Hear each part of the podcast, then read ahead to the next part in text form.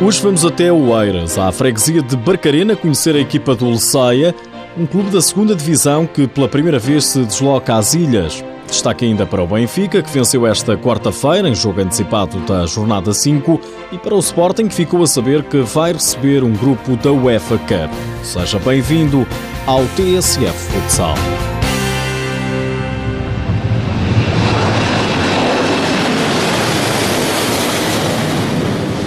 Primeira vez que vai andar de avião? É, aquele ali de, de rasta tem medo, nunca andou. Mais ou menos. nunca morrer. andei, nunca andei, nunca andei. É a primeira vez, mas também não, não acho muito seguro. É a primeira vez na história que a equipa do Luceia vai jogar às ilhas. Por esta hora vai a caminho dos Açores, onde joga amanhã para o Campeonato Nacional da Segunda Divisão. Na bagagem, o receio de alguns jogadores andarem de avião pela primeira vez, cabe ao capitão Ricardo Nascimento fazer a terapia de grupo. Já falei com eles.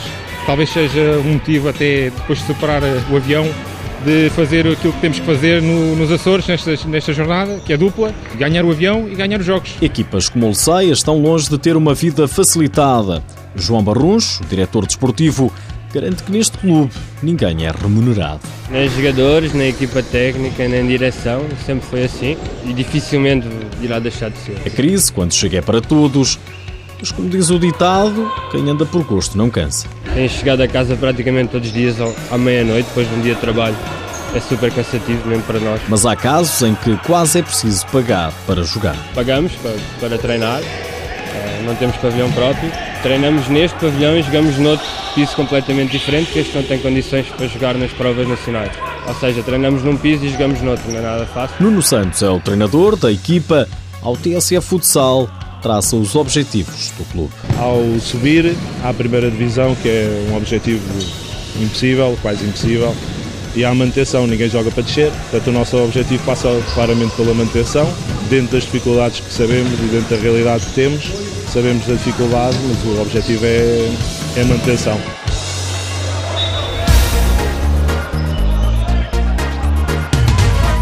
A quinta jornada da Liga Sport Zone começou mais cedo. Na quarta-feira, o Benfica foi a Gondomar, em jogo antecipado, vencer o Unidos Pinheirense por 5-2.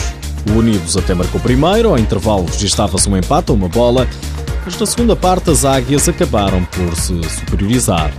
O treinador do Benfica, Joel Rocha, destaca a justiça do resultado. Também temos a consciência que o jogo tem 40 minutos e não tem só 20. E depois, ao intervalo, tentámos acalmar a parte emocional do jogo, fazer ressalvar a parte mais racional do jogo. E depois, logo no início da segunda parte, entramos bem, fortes, pressionantes, conseguimos passar para a frente do marcador. Gerimos o jogo muito, muito depois em função da gestão que eu tenho ao nível do, dos plante- do plantel e dos jogadores disponíveis. Também em declarações à APTV, o treinador do Pinheirense, Carlos Machado, sublinha um resultado justo. Em primeiro lugar, dar os parabéns ao Benfica, porque realmente foi um justo vencedor. Penso que foi um jogo bonito, foi um jogo bem disputado. Sabíamos a diferença das duas equipas, mas tentámos jogar com as armas que tínhamos. Com este resultado, o Benfica ultrapassa provisoriamente o Sporting na tabela. Os encarnados vão esperar agora por aquilo que os Leões vão fazer nesta jornada 5. Jornada que continua este fim de semana. Amanhã há um Belenenses Porinhosa às 3 da tarde, Braga Rio Ave às 4 e Fundão Póvoa Futsal também às 4 da tarde. No domingo, o destaque vai para o Sporting Leões Porto Salvo, com transmissão televisiva no canal 2 da RTP.